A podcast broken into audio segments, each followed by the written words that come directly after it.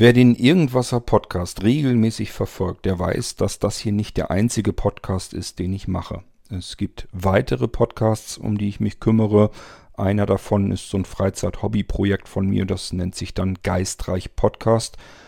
Ich habe euch auch hier im Irgendwasser Podcast immer wieder mal davon erzählt und das machen wir auch heute. Wir gehen mal in eine weitere Geschichte hinein, eigentlich nicht eine weitere Geschichte, die gibt es schon länger, sondern in weitere Kapitel, die jetzt aufeinander folgend sind. Ich habe insgesamt von der neuen Staffel Freunde der Zukunft, das ist eine Science-Fiction-Geschichte, die im Geistreich erzählt wird, habe ich mittlerweile von dieser zweiten Staffel drei Teile fertig. Und ähm, wir gehen hier an dieser Stelle einfach mal darauf ein, was ist in diesen drei Episoden eigentlich los. Wenn ihr von Freunde der Zukunft die Teile 5.6, 5.7 und 5.8 noch nicht gehört habt oder einen davon noch nicht gehört habt, dann würde ich euch empfehlen, schiebt diese Episode im Irgendwasser weiter auf, weil sonst nehme ich euch eventuell die Vorfreude auf die jeweiligen Teile, denn ich werde euch sicherlich ein bisschen was darüber erzählen, was sich dort in diesen Episoden tut. Wir gehen also in den Geistreich Podcast hinein in die Produktion von Freunde der Zukunft. Was tut sich da Neues? Und das machen wir wie immer hier im Irgendwasser Podcast.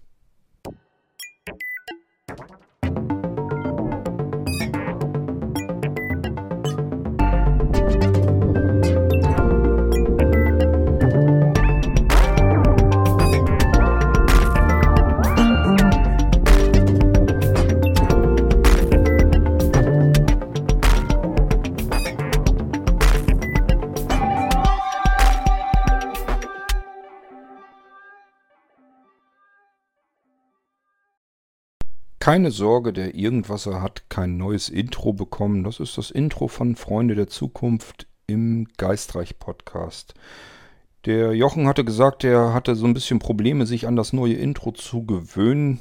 Ähm, er verbindet ein Intro, also die Musik vorab, immer so ein bisschen mit der Geschichte, die erzählt wird. Und wenn sich das ändert, dann ist das immer so ein kleiner Störeffekt. Ich kenne diesen Effekt auch dass ich da ein neues Intro vorgebaut habe. Das lag zum einen daran, dass es eine neue Staffel für mich ist. Das heißt, was wir zuerst gehört haben, war für mich die erste Staffel und jetzt sind wir in der zweiten und ich wollte allein deswegen schon so ein bisschen einen Unterschied haben.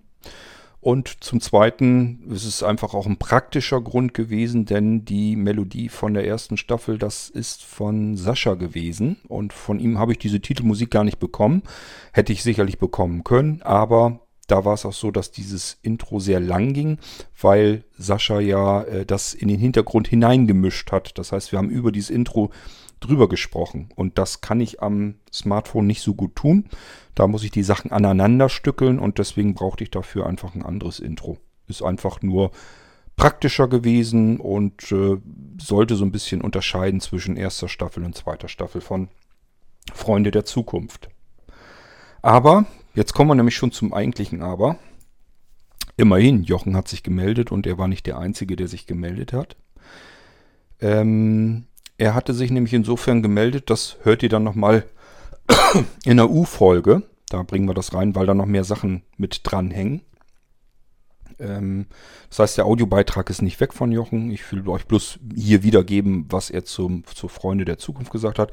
Jochen hatte sich sehr gefreut, dass diese Science-Fiction-Serie fortgesetzt wird. Er hatte schon befürchtet, dass ich mich da nicht weiter drum kümmere, dass es da keine neuen Teile dazu gibt. Und äh, er war überrascht und erfreut zugleich, dass es damit weitergeht. Und das haben mir auch weitere Leute berichtet, was ich ganz interessant fand, denn ähm, ich hatte zuvor jetzt nicht so wirklich jemanden, der gesagt hatte, aber ist doch schade, dass es die Serie nicht mehr gibt und dass du da nichts mehr machst. Und ähm, es hat keiner rumgequackt oder rumgequengelt oder rumgejammert. Somit hatte ich gar keine Ahnung, dass diese Serie euch fehlt. Darauf aufmerksam gemacht hatte mich eigentlich der Wolfgang ähm, in dem Irgendwasser äh, Nightlife-Abend oder wie haben wir das Ding noch genannt, ist auch egal. Jedenfalls äh, war der Wolfgang auch dabei und da hat er gesagt, ähm, er würde sich freuen, einfach wenn Freunde der Zukunft, wenn das mal wieder weitergehen würde. Und ich hatte das ja immer vor. Es ist ja nicht so, dass ich jetzt Freunde der Zukunft vergessen hatte. Ich hatte immer vor, neue Folgen zu machen. Mir fehlte so dieser letzte Anstoß, dieser Schubser. Und den hatte ich von Wolfgang bekommen. Und da habe ich gesagt, ja, hatte ich ja sowieso vorher, hat ja recht, ich mache mich da mal wieder dran zu schaffen. Und wie das dann so ist, wenn man dann erstmal loslegt, mir persönlich gefällt Freunde der Zukunft als Story auch sehr gut.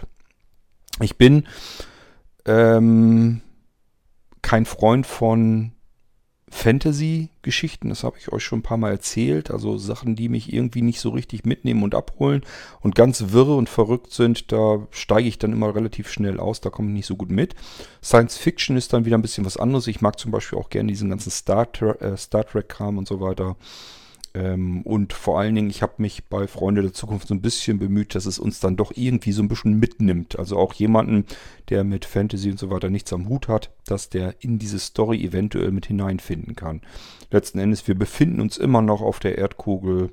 Äh, gut, sind ein paar Spezies dazugekommen. Das heißt, ein paar sind eine ganze Menge. Und ähm, es gibt allerlei ominöse Rätsel um diese ganze Geschichte drumherum.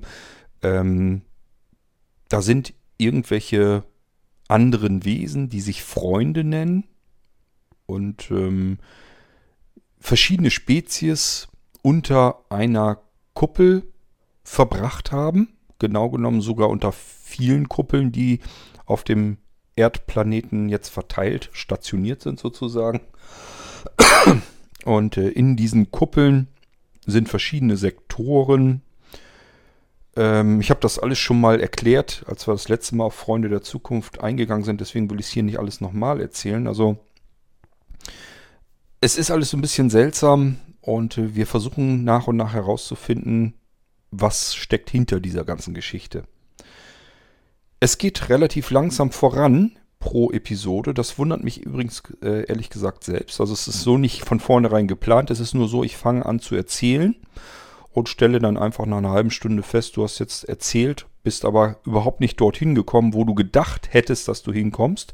Macht aber nichts. Haben wir mehr Episoden. Äh, ich will deswegen nicht irgendwie huschi-fuschi durcherzählen, sondern ich möchte schon ganz gerne, dass wir bei dieser Geschichte detailreich dabei sind. Ich will da nichts äh, wegfallen lassen und äh, ich hoffe, es ist trotzdem spannend genug, dass ihr mit am Ball bleiben könnt zweite Staffel. Wir sind in der zweiten Staffel und da habe ich euch die erste Episode hier im Irgendwas auch schon mal erzählt, so ein bisschen, wie das Ganze zu, zu, zustande gekommen ist. Da sind zwei von Paradise City. Das ist eine andere Kuppel als die, in der unsere Hauptgeschichte spielt.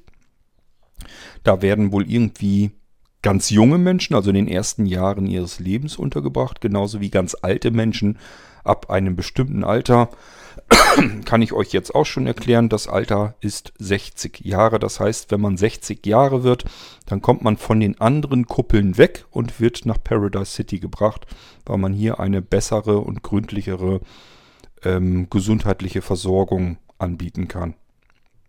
Auch das hat natürlich alles so ein bisschen was zum Rätsel beizutragen, aber da kommen wir dann irgendwann dahinter. Irgendwann werden unsere Freunde, die haben ja als entferntes Ziel unter anderem auch mal nach Par Paradise City zu kommen, um zu erfahren, was ist da eigentlich? Sind die Alten da wirklich so gut aufgehoben, wie überall behauptet wird? Und dann kommen wir vielleicht diesen Rätseln auch ein wenig näher. Soweit sind wir noch lange nicht. Wir sind erstmal dabei, überhaupt die Kuppel von Rhythm City, das ist eine andere Kuppel, dort spielt unsere Geschichte bisher, ähm, dass wir die verlassen wollen. Wir müssen aus dieser Kuppel heraus, obwohl uns jeder sagt, das ist Lebenswahnsinn, weil außerhalb von diesen Kuppeln kann kein Leben existieren. Im zweiten Teil der zweiten Staffel passiert ein wenig was, nämlich wir steigen plötzlich ein an einer Stelle und das merken wir später. Irgendwie setzen wir nicht dort an, wo wir den Teil zuvor aufgehört haben. Das klingt irgendwie so, als wenn unsere Freunde die Kuppel bereits verlassen haben. Und das ist in diesem Moment auch tatsächlich der Fall. Ich mache mit euch also jetzt auch innerhalb einer Episode Zeitsprünge und hoffe, dass ihr mir da klar und deutlich folgen könnt. Ich glaube aber schon, dass das machbar ist.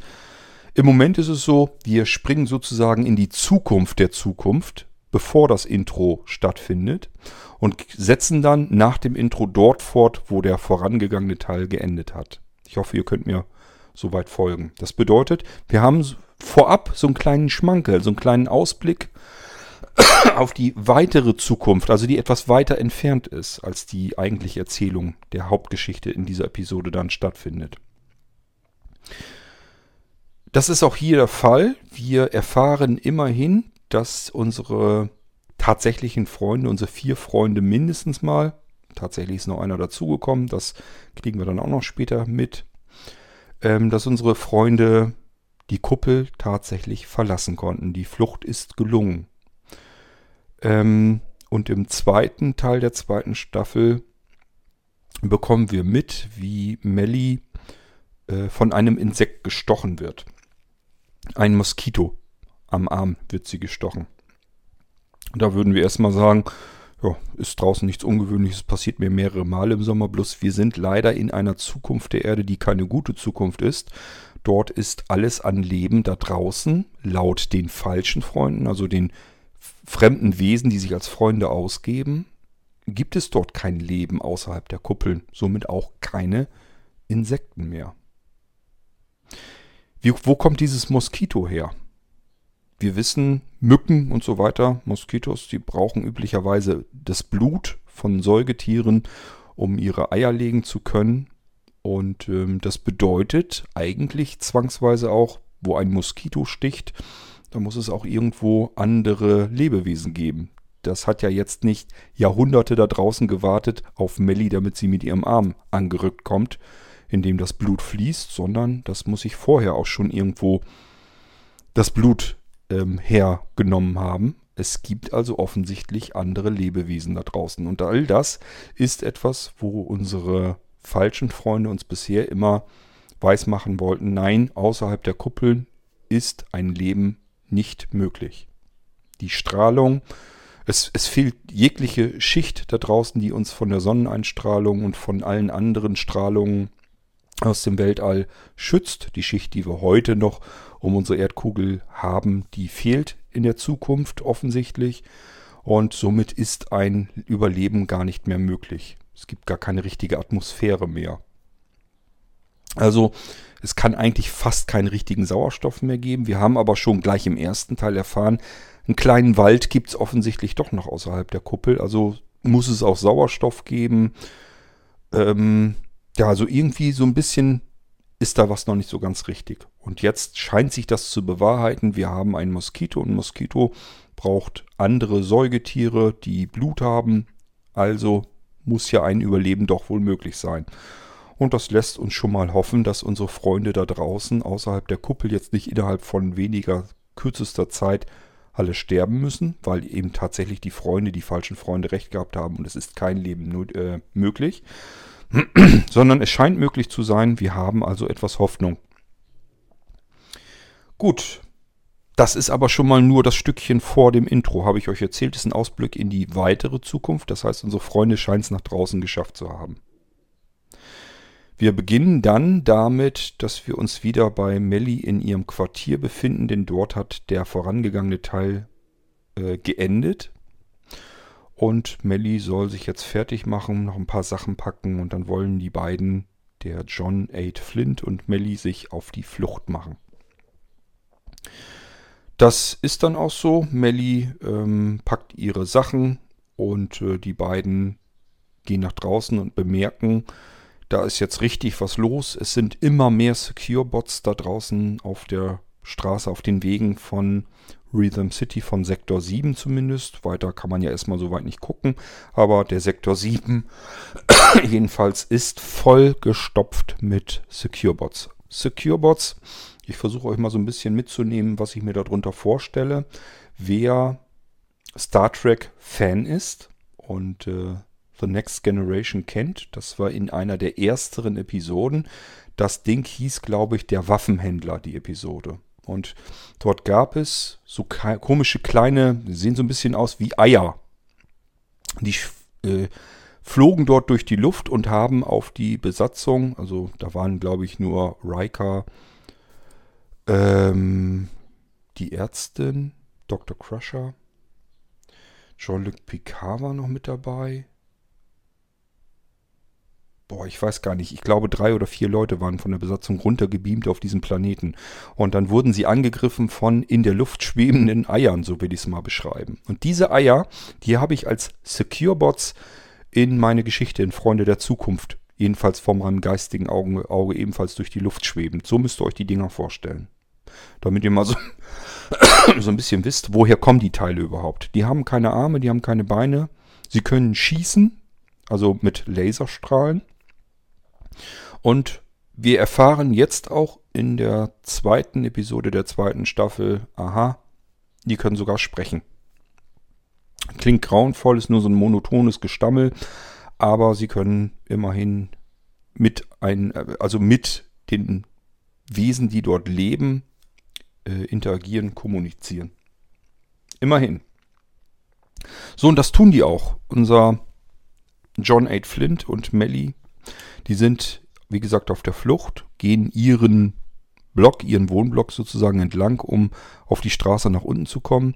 Auch diese Wohnblöcke kann ich euch vielleicht mal näher beschreiben. Das, ich stelle mir dabei so ähnlich vor, wie kennt man so aus Amerika eigentlich mehr. In Deutschland hat man das gar nicht so oft. Das sind so Wohnblöcke, die einfach nach oben so Hochhäuser sind, viereckige hässliche Kästen, Tür an Tür.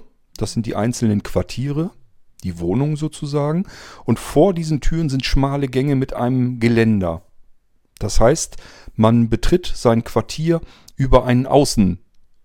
Ähm, das ist also nicht so, dass man irgendwie intern im Haus, in so einem Treppenhaus unterwegs ist, sondern es sind von außen äh, lange Gänge mit Geländern dran. Und von dort aus, da geht man eben lang, also im Außenbereich. Man guckt deswegen nämlich auch über dieses Geländer rüber nach unten direkt in diesen äh, Seitengang hinein.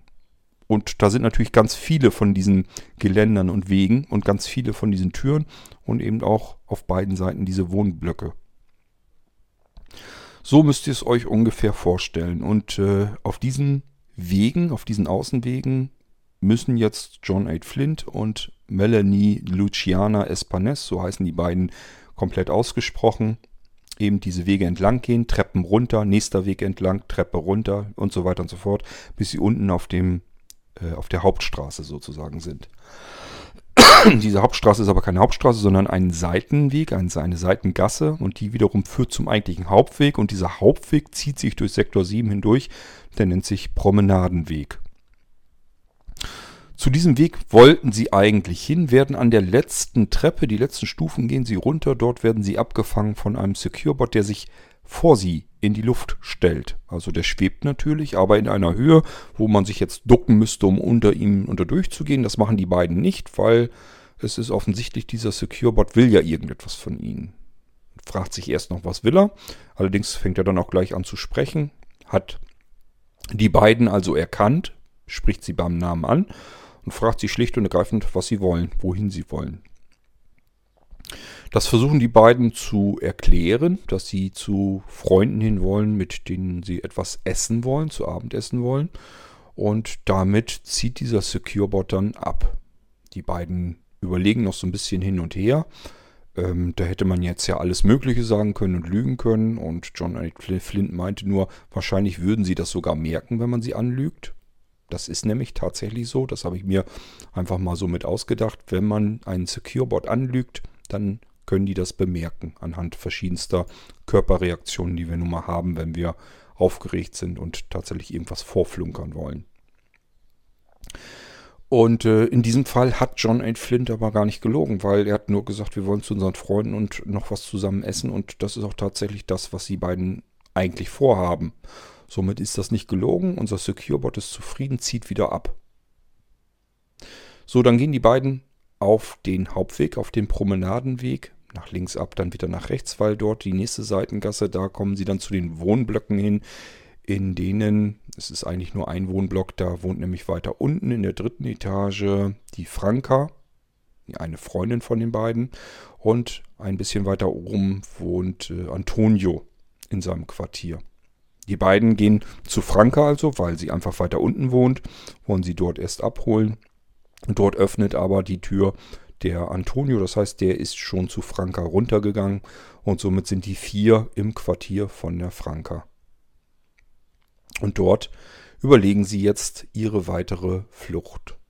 Und Franka stellt im Prinzip die gleiche Frage, die Melly zur Forschung sich immer wieder gestellt hat. Hat das Ganze hier eigentlich Sinn, was wir tun? Denn man muss sich immer wieder vor Augen führen, das Wissen, das die vier haben, ist ja, wenn wir nach draußen kommen, außerhalb der Kuppel ist kein Leben möglich.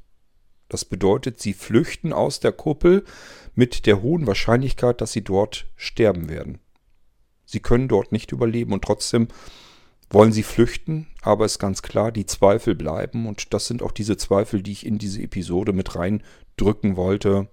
Franka stellt sich diese Frage, Melly stellt sich diese Frage, ist das richtig, was wir hier machen, oder flüchten wir jetzt in den sicheren Tod? Ist das, was wir hier tun, sozusagen nichts anderes als ein Suizid? So, die Fragen werden also gestellt, beantwortet und der zweite Hintergrund, der diese Fragen sicherlich berechtigt überhaupt, ist ja immer, ich habe euch ja versucht, in Freunde der Zukunft immer so ein bisschen zu beschreiben, wie das Leben dort eigentlich so ist. Und im Prinzip erinnert einen das entfernt an einen Knast, an ein Gefängnis.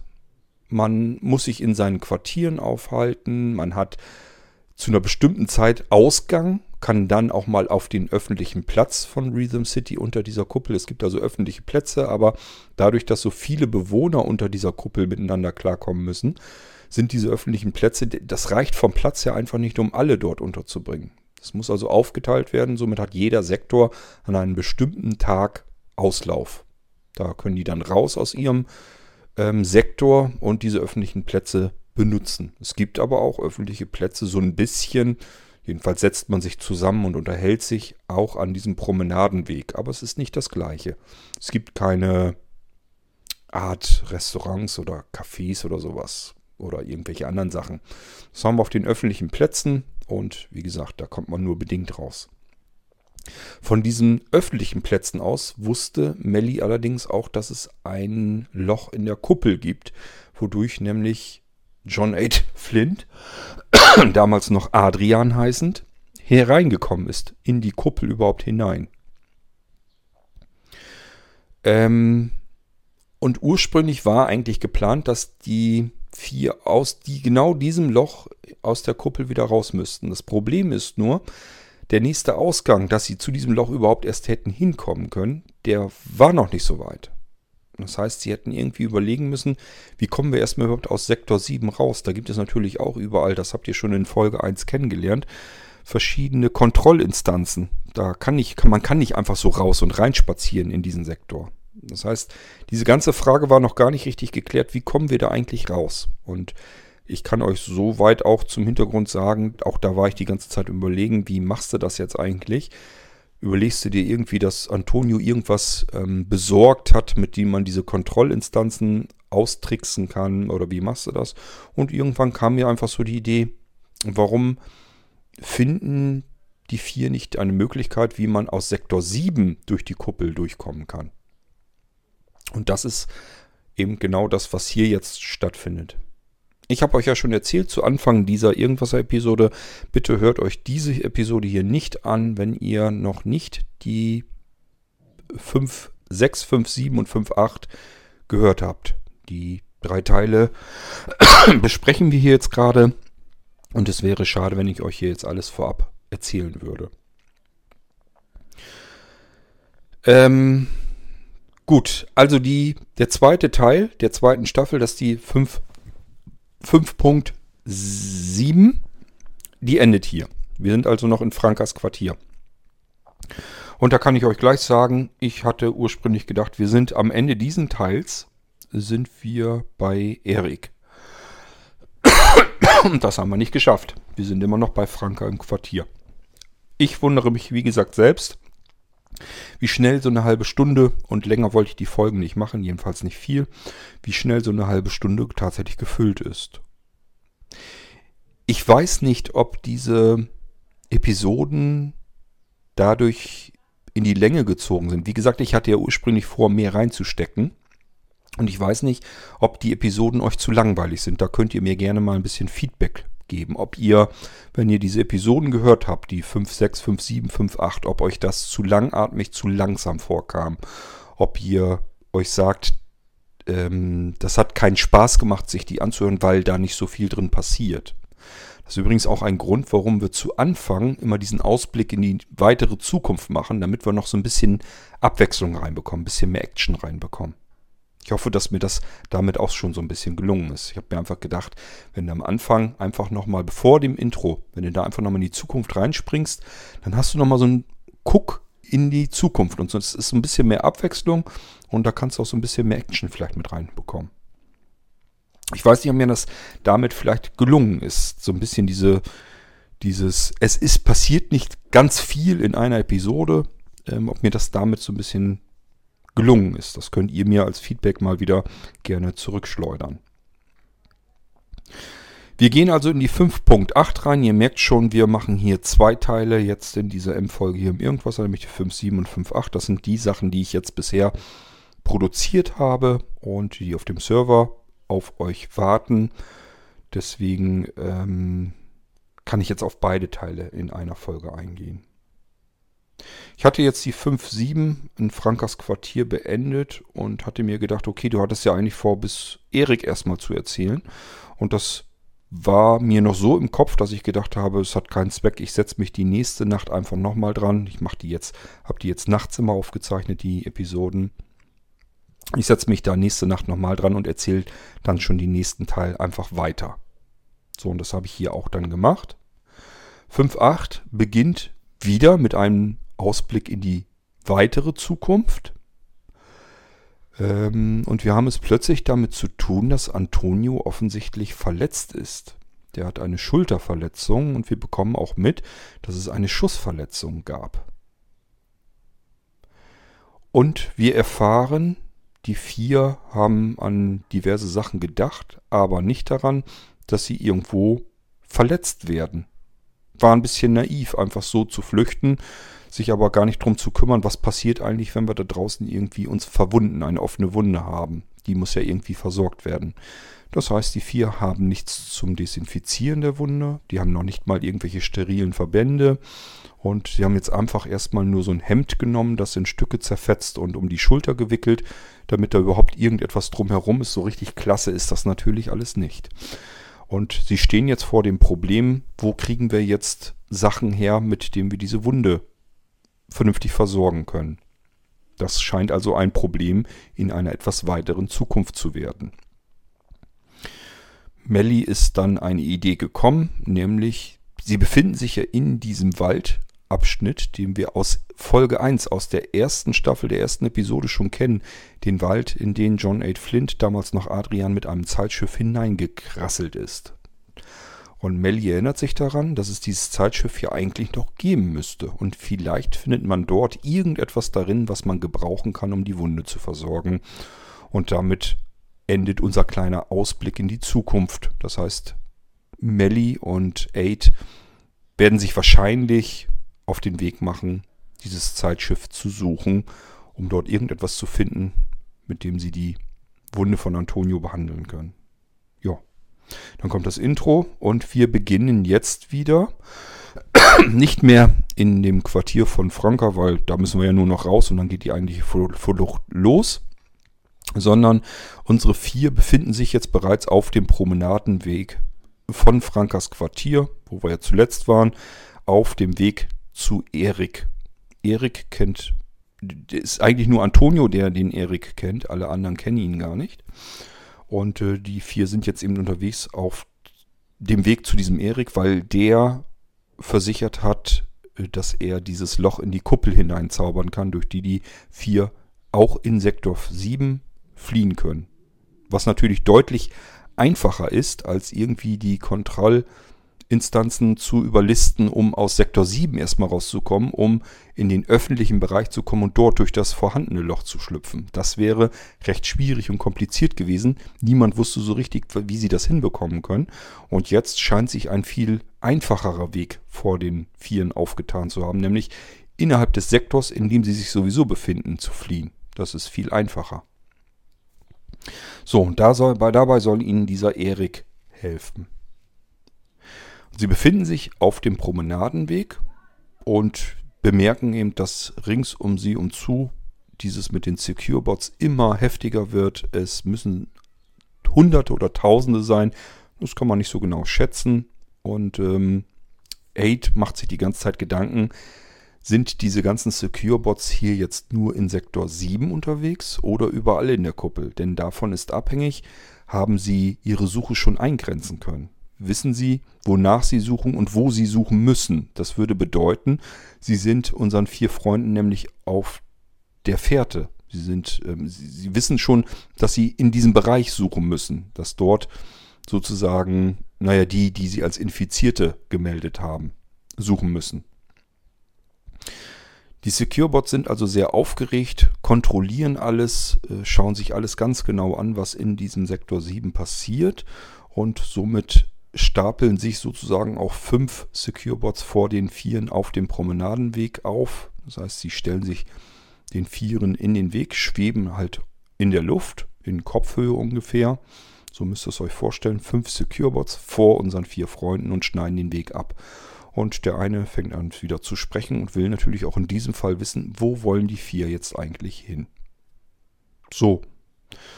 Ausrede von Antonio war, wir müssen uns bewegen, weil man kann nicht den kompletten Tag im Quartier bleiben. Das sind nur so ein paar Quadratmeter.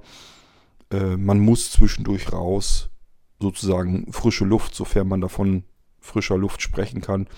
Und vor allen Dingen Bewegung brauchen die vier. Das kann man alles nicht in ihren Quartieren machen. Deswegen sind die vier auf dem Promenadenweg eben unterwegs. Damit geben sich die Securebots aber nicht zufrieden und schicken die vier zurück, weil ein Ausnahmezustand herrscht, weil man eben davon ausgehen muss, dass diese Infizierten irgendwo hier in Sektor 7 herumgeistern und man will die Epidemie ähm, verhindern und somit hat man die vier Leute, die vier Freunde wieder nach Hause geschickt. Der Plan droht zu scheitern. Tja, und dann haben wir zum, zum Glück in einer weiteren Seitengasse einen Mann, der nun völlig ausrastet, weil er ebenfalls die ganze Zeit gegängelt wird von diesen Securebots. Der will sich genauso draußen aufhalten und frei bewegen. Und auch er wird offensichtlich von diesen Securebots gebeten, dass er wieder sein Quartier aufsucht. Und da hat er nun überhaupt keine Lust drauf und rastet vollkommen aus grabbelt in der Luft herum, fuchtelt wild mit Armen und Händen herum, um sich diese Secure-Bots zu greifen und am liebsten auf dem Boden zu zerschmettern. Ob er es hinkriegt, das erfahren wir nicht. Wir wissen bloß, da ist irgendein Mann total am Ausflippen und unsere fünf Secure-Bots ähm, eilen sozusagen hin zu diesem Mann, um die restlichen Secure-Bots, die schon dort sind, zu unterstützen. Somit sind sie einfach plötzlich von unseren vier Freunden wieder weg. Die Aufmerksamkeit ist futsch und unsere vier Freunde sagen sich, okay, jetzt langsam Schritt ist ganz normal weitergehen, nicht schnell rennen, nicht fliehen, sonst fallen wir auf, sondern ganz normal diesen Promenadenweg weitergehen, als wenn nichts wäre und hoffen, dass die fünf da jetzt so beschäftigt sind, dass wir hier in Ruhe weitergehen können. Es kommen weitere Secure-Bots, die über sie hinweg schweben, auch in die Richtung des ähm, aggressiven Mannes und an den Seiten schwirren sie auch entlang. Das scheint also eine Menge Aufmerksamkeit ähm, auf diesen Mann zu fallen. Zum Glück, so können unsere vier Freunde den Promenadenweg langsam weiter entlang gehen. Ja, jetzt haben wir bloß ein weiteres Problem. Und wie bin ich denn darauf gekommen? Ich habe mir überlegt, wenn ich mir so Science-Fiction-Filme oder überhaupt Geschichten anschaue, dann hat man es mit typisch menschlichen Bedürfnissen relativ selten zu tun.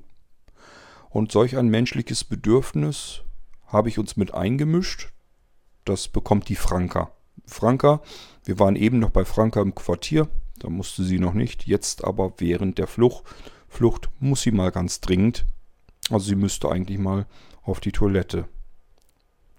Und zwar so langsam aber sicher immer eiliger. Jetzt haben wir aber ein Problem.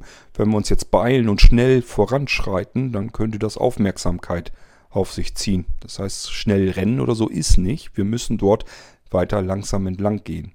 Und das ist natürlich kontraproduktiv für Frankas Blase. Wir hoffen also, dass es durchhält.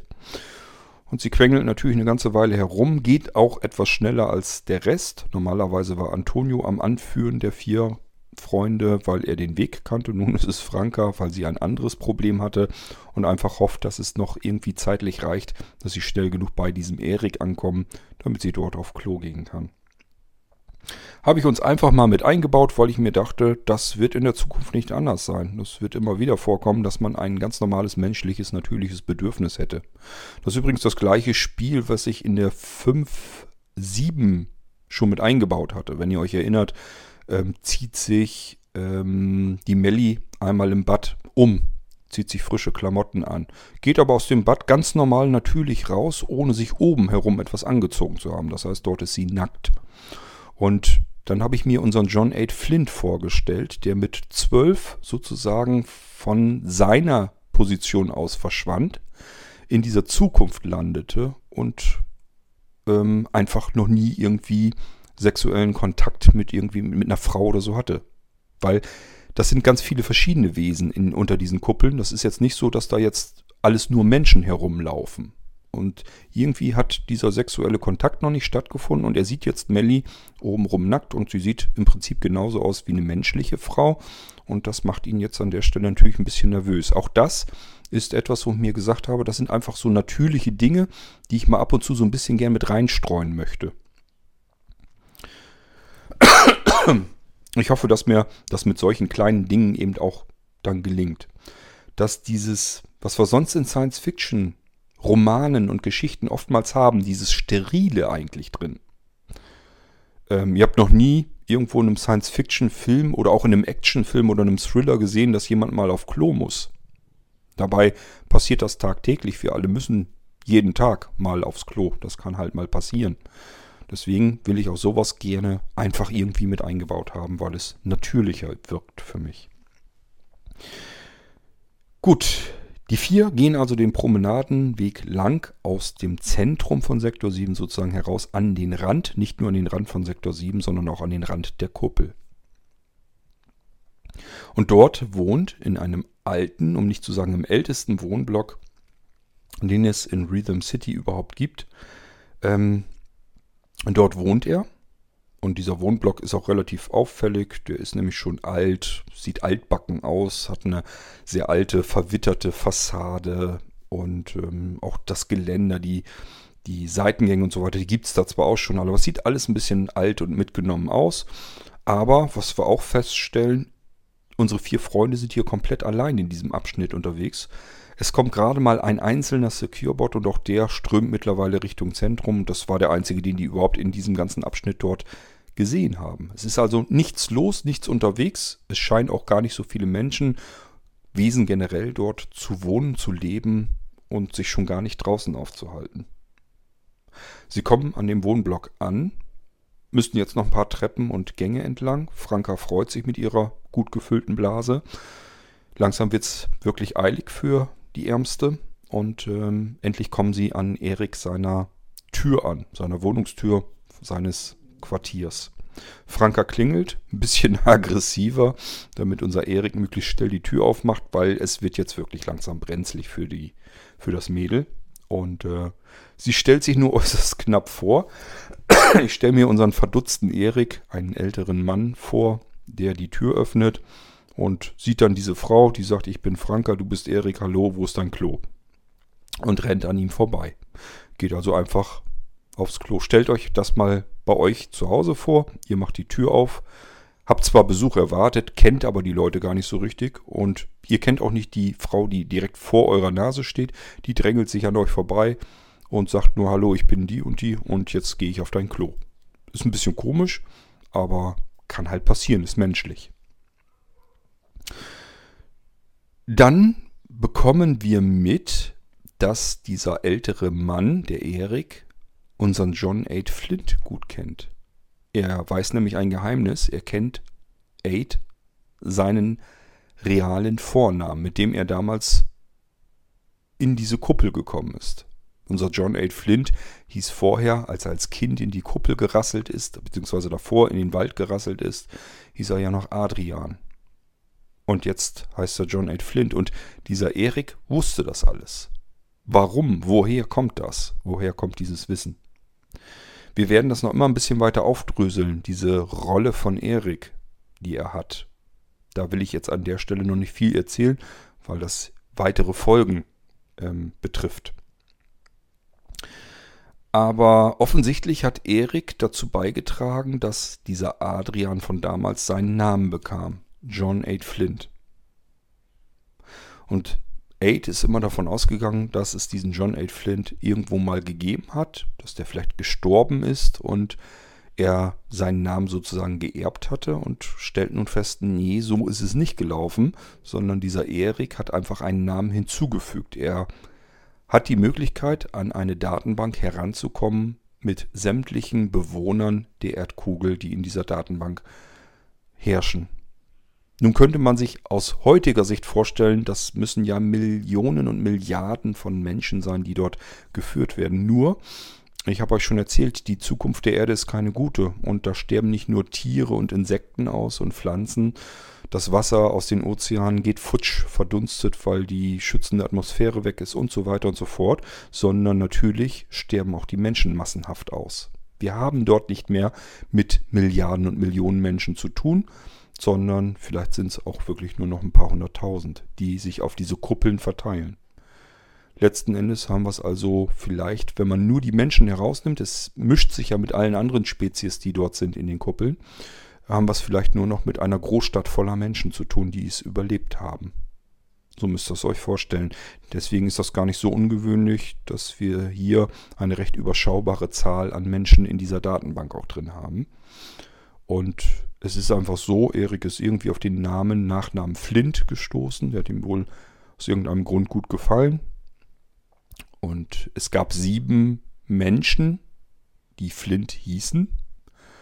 Und ähm, der siebte hieß John.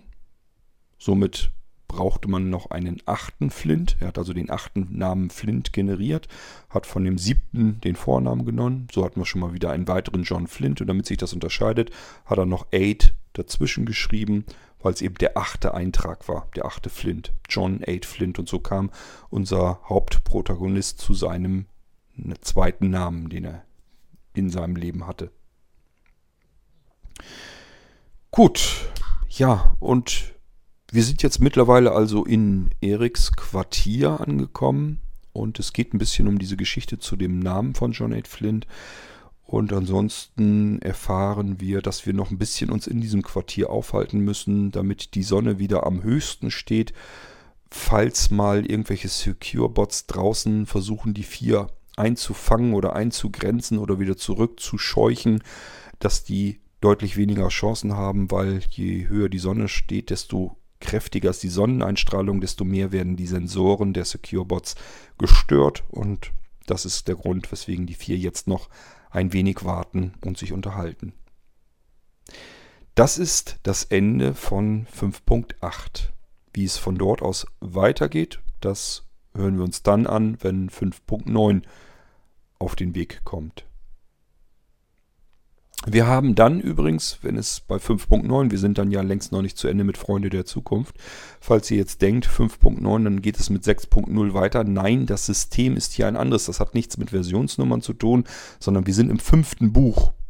Und Kapitel Nummer 6, 7, 8, so sind wir jetzt, bis dahin sind wir jetzt gekommen. Es geht dann mit 9, 10, 11, 12 und so weiter hier geht es weiter in dem Buch 5. Es wird also ein 5.10, 5.11, 5.12 und so weiter und so fort geben. Gut. Hoffen wir mal, dass wir mit 5.9 dann endlich die Freiheit erlangen. Wir haben uns jetzt sehr intensiv und lange mit der eigentlichen Flucht beschäftigt. Ich hoffe, es war euch nicht zu langweilig. Wir mussten es in mehrere Episoden reinpacken, weil in jeder Episode passiert halt etwas. Und ich hoffe, es ist euch nicht zu langweilig geworden. Und in 5.9 muss ich mal schauen. Ich habe mir das ja mal vorgenommen, dass ich ein Stückchen weiterkomme, als ich dann ursprünglich, also als ich ich dachte ursprünglich, ich komme weiter, als ich dann tatsächlich gekommen bin. So rum ist es richtig formuliert. Und äh, das kann uns bei 5.9 natürlich auch passieren. Deswegen will ich euch jetzt nicht versprechen, dass wir 5.9 endlich in der Freiheit sind, angekommen sind. Aber äh, es ist zumindest so geplant. Schauen wir mal, wie weit wir dann tatsächlich kommen. Ich bin auch jedes Mal überrascht, weil ich vorher nicht weiß, was exakt in der Episode passiert. Man sollte eigentlich annehmen, derjenige, der eine Geschichte erzählt, weiß auch, was er erzählen will. Ich weiß es jedenfalls nicht. Das hat den Charakter dieser Echtzeiterzählung. Ich setze mich ran, weiß ungefähr das Ziel, was ich erreichen will, fange einfach an zu erzählen. Dabei passieren verschiedene Dinge. Als ich 5.8 begonnen habe, wusste ich nicht, dass Franke aufs Klo muss. Als ich 5.7 begonnen habe, wusste ich nicht, dass Melly plötzlich halbnackt aus dem Bad rauskommt und dass das für John L. Flint ein Problem ist. Ähm, und so weiter und so fort. Das sind alles so Dinge, die kommen plötzlich einfach so mit rein. Die weiß ich vorher halt auch alle nicht. Ähm, insofern müssen wir mal abwarten, abwarten, was bei 5.9 und weiteren Episoden dann auf uns zukommen wird. Aber ich glaube, es könnte jetzt spannend werden, weil wir ja jetzt wirklich aus der Kuppel herauskommen und wir haben es jetzt mit einer Umgebung zu tun, mit der es diese vier Freunde bisher auch noch nie zu tun hatten. Kein einziger von ihnen. Selbst John A. Flint äh, alias Adrian ähm, kann mit dieser Umgebung nichts anfangen. Er kennt natürlich, wie das draußen ursprünglich war, aus seinem früheren Leben, wo es noch eine ganz normale, natürliche Umgebung auf der Erdkugel gab. Aber die gibt es ja gar nicht mehr. Die ist ja komplett zerstört. Das heißt, auch er weiß nicht, was ist draußen los und wie kann ich hier überleben. Und das ist, werden die nächsten Fragen sein, die sich uns in Freunde der Zukunft stellen werden. Wie kann ich außerhalb dieser Kuppeln weiterhin leben? Wir müssen gucken, wie kalt wird das zum Beispiel nachts, wenn man schlafen will. Ihr kennt das oder habt das vielleicht schon mal mitbekommen aus einer Art Wüste und nichts anderes haben wir ja da draußen größtenteils. Ähm, da wird es nachts in, geht es in die Minusgrade rein, wird es eiskalt und tagsüber wird es so extrem heiß, dass man da eigentlich gar nicht richtig, ähm, dass man das gar nicht aushalten kann als normales Lebewesen. Mit dieser Art von Umgebung werden wir es wahrscheinlich zu tun haben und da müssen wir erstmal schauen, wie wir mit unseren vier Freunden das meistern können alles. Dann wird ein groß, großes, riesengroßes Problem wird natürlich sein, wo kriegen die vier Wasser her? Wir haben einen Trinkwasservorrat dabei, aber der ist ja irgendwann erschöpft. Und die vier planen ja nicht die Rückkehr in die Kuppel. Das ist ja kein kleiner Wochenendausflug, den die da machen, sondern die wollen draußen bleiben. Wir haben es also mit diversen Problemen zu tun und wir haben schon mitbekommen, ein weiteres Problem ist hinzugekommen, nämlich die Verwundung von Antonio. Und diese Verwundung kann jedem immer wieder passieren. Wir müssen uns also irgendwie darum kümmern, wie können wir offene Wunden vernünftig versorgen, sodass man daran nicht sterben muss. Mit Wasser, mit Trinkwasser allein ist es auch nicht getan. Wir müssen irgendwie uns um die Ernährung kümmern der vier. Die müssen ja irgendwas zu essen bekommen. Eigentlich brauchen sie irgendwie einen Unterschlupf, wenn tagsüber die Sonne so davon hereinballert. Brauchen wir irgendwie zumindest ein schattiges Plätzchen oder irgendwas, wo wir ein Dach über dem Kopf haben oder wer weiß was. Also wir haben es hier mit ganz vielen verschiedenen Dingen zu tun, um die wir uns dann in den kommenden Episoden erstmal kümmern müssen. Und dann war da ja noch das Problem, dass wir nach Paradise City wollen. Wie kommen wir dahin? Wo ist das überhaupt? Und so weiter und so fort. All das müssen wir innerhalb der nächsten Episoden als Rahmengeschichte uns darum kümmern. Es wird um andere Dinge genauso gehen, aber das ist der grobe Rahmen erstmal, den wir vor uns liegen haben.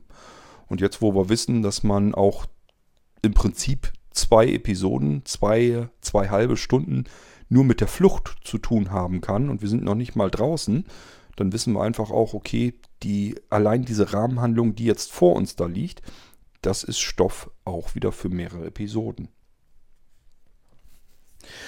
Schauen wir mal, wohin wir kommen und wann ich die Geschichte weitererzählen kann. Mich selbst interessiert sie auch. Ich sage ja, ich finde das total spannend, weil ich eben vorher auch nicht weiß, was passiert da genau im Detail. Ich weiß nur so ungefähr, das willst du noch irgendwie reinkramen, das willst du noch reinhaben. Wenn ich euch das jetzt erzählen würde, das mache ich natürlich nicht, weil ich euch den Spaß und die Freude nicht nehmen will. Ähm, das kann ich euch in vier, fünf Sätzen erzählen, was ich tun möchte, wo ich die vier hinhaben möchte und was da eigentlich genau passiert. Ähm, das kann ich euch hier in fünf Minuten, könnte ich euch die Geschichte erzählen, die vor uns liegt. Dann habt ihr so ungefähr, aber das war vorher auch schon so, dann habt ihr so ungefähr mal äh, im Kopf, wie neuartig das auch für mich ist, wenn ich diese Geschichten erzähle. Da kommen Geschichten dabei heraus, die auch ich mir hinterher anhöre und denke, hm, interessant. Mal gucken, wo das noch hinführt. Und das ist das Spannende und Interessante an diesen Echtzeiterzählungen, was ich immer wieder finde. Gut, jetzt habe ich euch aber in Freunde der Zukunft mitgenommen. Es freut mich, dass es Menschen gibt, die die Geschichte gerne hören, das gerne verfolgen. Ich hoffe, ich habe euch nicht gelangweilt mit den letzten Episoden, dass euch das zu langsam vorangeht. Aber ich finde, dieser Detailreichtum, ich mag ihn eigentlich ganz gerne. Ich möchte euch eigentlich auch Details erzählen, weil mir das oftmals in anderen Geschichten so ein bisschen fehlt. Da wird grob die Geschichte erzählt, was da passiert. Und diese Details, äh, die fehlen mir dann immer so ein bisschen. Und die kann ich hier ja bei meinen eigenen Geschichten natürlich mit einbauen. Und ähm, ja, ich hoffe, dass euch das dann gefällt. Es werden natürlich jetzt wieder diejenigen ankommen, die sagen, wann geht es denn mit dem Stefan in der Villa weiter? Nun, als ich das hier aufnehme, da haben wir den Freitag und zwar genau den Freitag, wo um 0 Uhr eventuell sich jemand auf die Suche macht, denn wenn ihr euch erinnert, der Stefan ist verloren gegangen, er meldet sich nicht mehr, er ist verschwunden, er ist nicht mehr auffindbar und den müssen wir heute Nacht, wenn ich das hier aufnehme, heute Nacht um ab 0 Uhr erstmal suchen. Und wenn wir ihn gefunden haben, dann kann auch Stefan in seiner Geschichte weiter podcasten und erzählen, wie es weitergeht. Okay, dann wird es vielleicht welche geben, die fragen, kommt in Chronodendron noch was? Ja, habe ich auch noch vor. Ich habe bloß für mich entdeckt und bemerkt, dass Chronodendron für mich nicht so wahnsinnig spannend ist. Ich muss mir immer so einzelne Dinge heraussuchen, die in der Zukunft passieren könnten und die erzähle ich da drin. Und da ist einfach, da ist halt keine geschichtliche Handlung da drin. Und deswegen ist das für mich nicht so richtig wahnsinnig spannend zu erzählen. Aber Chronodendron hat einen Vorteil, denn die Episoden, die lasse ich immer nur so 10 Minuten circa gehen. Das heißt, die kann man auch, wenn man mit anderen Sachen nicht weiterkommt, kann man mal eben so einen Chronodendron-Teil dazwischen hauen, dass sie einfach mal zwischendurch wieder was auf die Ohren bekommt. So, und deswegen gibt es das Ding eigentlich. Aber von der reinen Geschichte her ist es natürlich nicht so wahnsinnig spannend und interessant zu erzählen. Und deswegen habe ich da jetzt nicht so wahnsinnig Elan dahinter, das zu erzählen. Den habe ich bei Freunde der Zukunft im Moment natürlich besonders, weil ich halt die Geschichte unmittelbar vor Augen habe, wo ich hin möchte mit euch. Und das würde ich gerne erzählen. Deswegen geht es erstmal im Moment gerade da ein paar Teile hintereinander weiter. Und ich denke mal, irgendwann wird es vielleicht dann mit dem Stefan ja auch weitergehen. Und ähm, ja, so nach und nach kommen die Sachen dann wieder ins Laufen. Freut mich, wenn ihr dabei seid und was davon habt und die Geschichten euch anhört und spannend findet. Lasst es mich gerne wissen. Ich freue mich immer über Rückmeldungen und Feedback. Ich bin euch nicht böse, wenn nichts kommt. Das habe ich mir jedenfalls fest immer wieder vorgenommen. Das liegt daran, weil ich höre ganz viele Podcasts.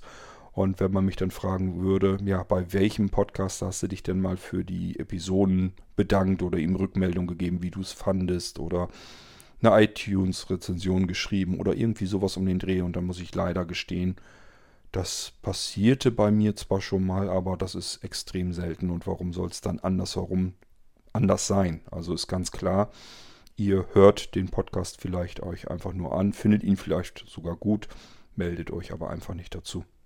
Das ist bei mir nicht anders. Deswegen mache ich euch da keinen Vorwurf. Trotzdem immer wieder mal die Anmerkung, ich freue mich trotzdem über euer Feedback, über eure Rückmeldung.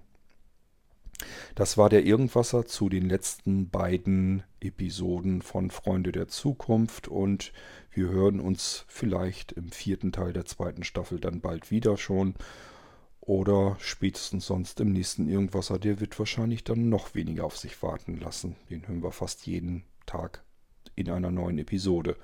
Bis dahin zur nächsten neuen Episode. Macht's gut. Tschüss, sagt euer König Kort.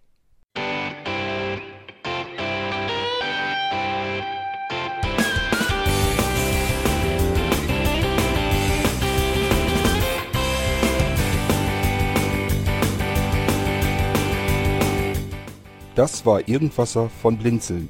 Wenn du uns kontaktieren möchtest, dann kannst du das gerne tun per E-Mail an podcast.blinzeln.org oder über unser Kontaktformular www.blinzeln.org. Blinzeln schreibt man in unserem Fall immer mit einem D in der Mitte. Wenn du möchtest, kannst du uns sehr gerne auch einen Audiobeitrag auf unseren Podcast Anrufbeantworter sprechen. Der hat in Deutschland die Telefonnummer 05165 439 461. Und wenn du uns aus dem Ausland anrufen möchtest, dann ersetze einfach die erste 0 gegen die 0049 für Deutschland. Wir bedanken uns für dein Interesse und freuen uns schon darauf, wenn du auch beim nächsten Mal wieder mit dabei bist.